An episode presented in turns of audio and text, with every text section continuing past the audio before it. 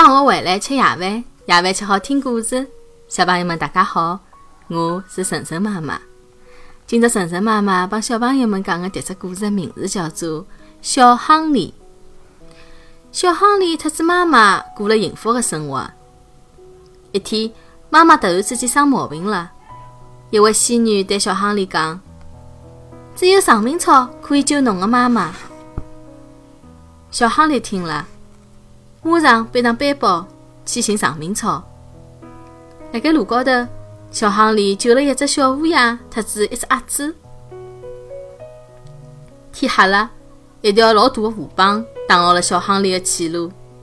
鸭子跑过来，让小亨利渡过了大河。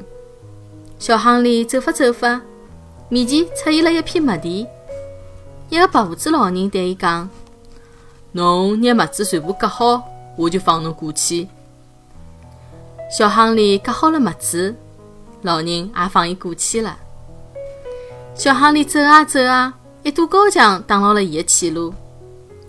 一个巨人讲：“侬拿搿些葡萄全部做成葡萄酒，我就帮侬过去。”九十天过去了，葡萄侪被做成了葡萄酒。巨人推倒了高墙，让小亨利上山去了。小亨利辣海山崖高头采到了长命草。乌鸦驮起了小亨利，拿伊送回了窝里向。妈妈吃了长命草，老快就醒了。伊拿小亨利抱了怀里头，亲了又亲。